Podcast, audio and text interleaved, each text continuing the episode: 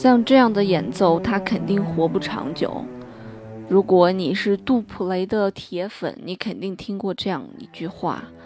如果你并不知道杜普雷是谁，也是刚刚开始接触古典音乐，那你一定要记住这句话。像这样的演奏，他肯定活不长久。呃，今天要跟大家介绍的这一位女神，是我个人非常喜欢的女神，她叫做杜普雷，她是一位英国的大提琴家。杜普雷一九四五年一月二十六日出生，在他四十二岁的时候，也就是一九八七年，他去世了。非常年轻的一个年龄，他就去世了。他的去世不是一场意外，而是经过了很多年病痛的折磨。这个杜普雷十六岁的时候算是正式出道吧，然后他出道了以后，这个真的是引起了轩然大波，因为他的大提琴实在是拉得太好了啊，太有灵魂了。但是非常可惜的是，在他二十八岁的时候，他得了一种病症，叫做多发性硬化症。这个病症的一个极端表现是什么呢？这个病症的极端表现有可能到肢体瘫痪啊。所以有一部描述杜普雷的影片叫做《他比烟花寂寞》啊，你可以去看一看啊。在这个影片的后期，描述了杜普雷坐在轮椅上，呃，曾经的一个在舞台上非常光彩夺目的大提琴家。啊，如今只能坐在轮椅上，还是歪斜着坐着，颤颤巍巍，啊，跟霍金的那种感觉有点像，所以让你感觉非常心疼。啊，他那时候也不能拉琴了，但是他始终还是说说我想拉琴，我还是想回归到舞台上，但这是一件不可能的事情。所以命运给了杜普雷很多东西，给了他才华，给了他炽烈的情感。但是命运也对杜普雷非常的不公，因为在杜普雷的盛年，二十八岁嘛，啊，命运就跟他开了一个玩笑，让他得了这样一种疾病，让他远离舞台，甚至连自己的生活都没有办法维持。可能也是因为病症或者杜普雷的个性吧，嗯，她的老公巴伦贝伊姆。在提瓦格纳的时候，我们提过这个指挥家和钢琴家，他就是杜普雷的老公。那么，其实，在杜普雷患这个病病之后，巴伦贝伊姆离开了杜普雷，并且去了巴黎，又成立了一个自己的新家。这里面具体的故事、纠葛的故事，我们就不去说了啊，毕竟两个人之间的爱情，这个谁都说不准。外人看永远是旁观者，只有两个人才最清楚发生了什么，是吧？所以，因为杜普雷的才华横溢，也是因为他像烟花一样绚烂，而且又像烟花一样转瞬即逝，所以在在乐坛上面留下了非常让人觉得不一样的地位。除了感慨他的才华之外，还带有一些许唏嘘。这么一个美女突然得了这样一种病，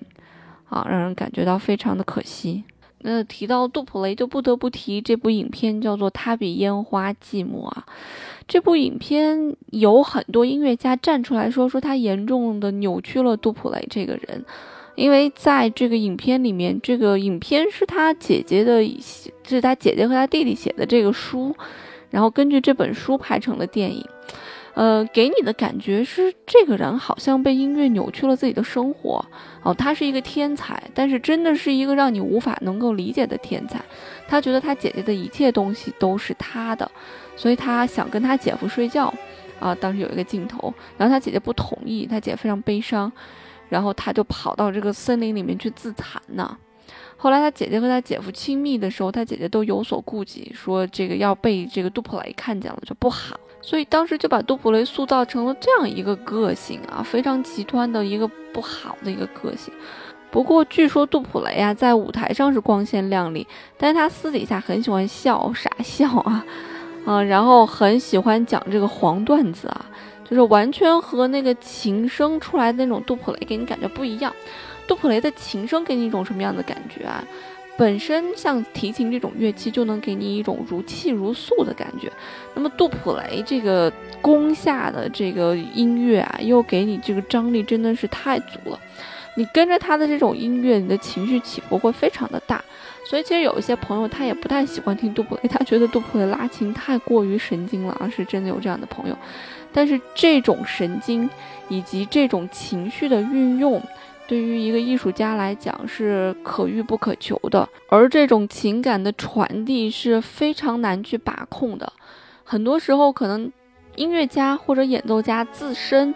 呃，他会演奏出来一些作品，他觉得，呃，已经极度悲伤了，但是可能对于听众来讲，并没有感觉到他这种极度悲伤。所以杜普雷所传达的悲伤，我觉得是百分之一百的到达了听众的耳朵里，甚至说有百分之一百五或者百分之二百，啊，他的那种音乐的张力，他塑造音乐塑造出来的那种音乐张力，啊，完全的把你带入到了他的音乐当中，所以才有了我们最开始说的那句话，像他这样拉琴是活不长的，因为他把。毕生所有的情感都放到了那根弓上，都放到了那四根弦上。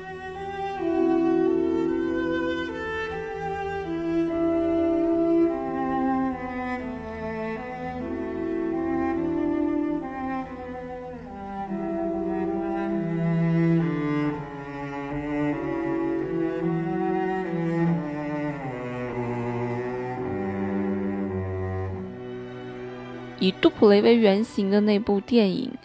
呃，很多人都觉得它作为电影是一部非常成功的电影，但是也有人说它作为一部纪录片、一部传记片，它很无耻，因为它可能是在里面严重的扭曲了杜普雷这样一个人物形象。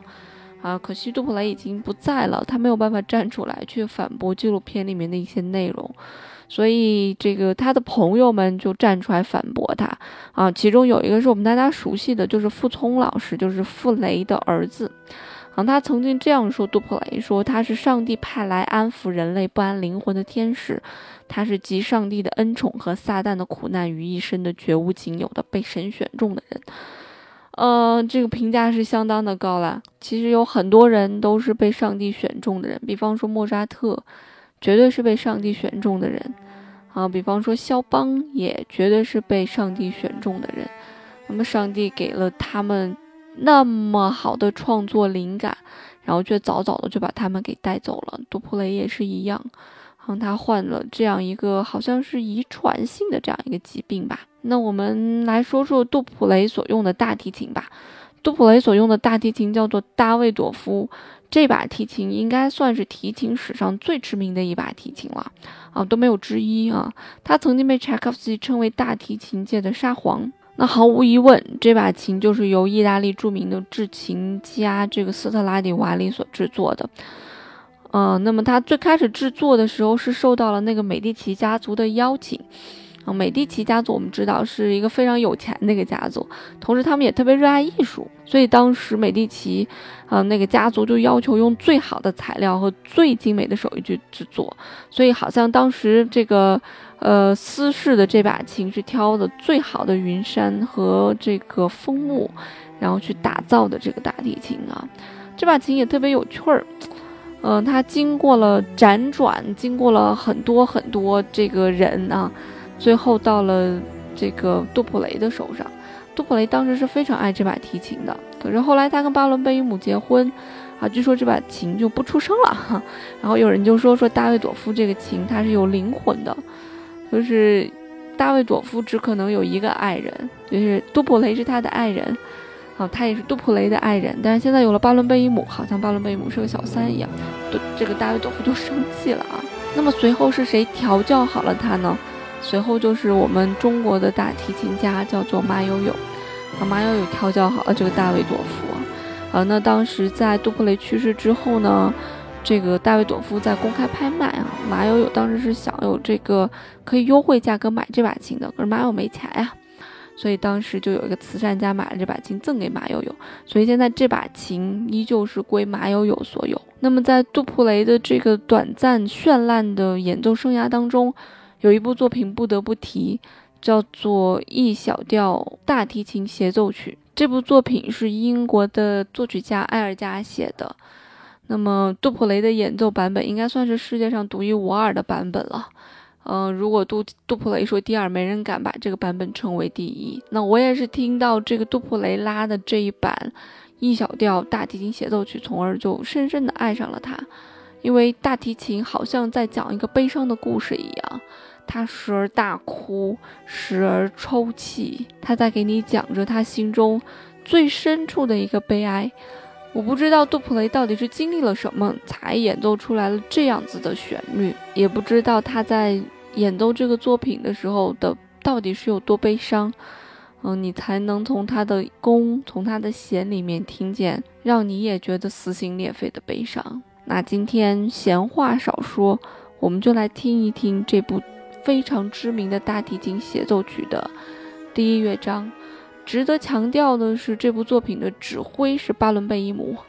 也就是杜普雷的老公，所以他们被誉为这个乐坛的金童玉女啊。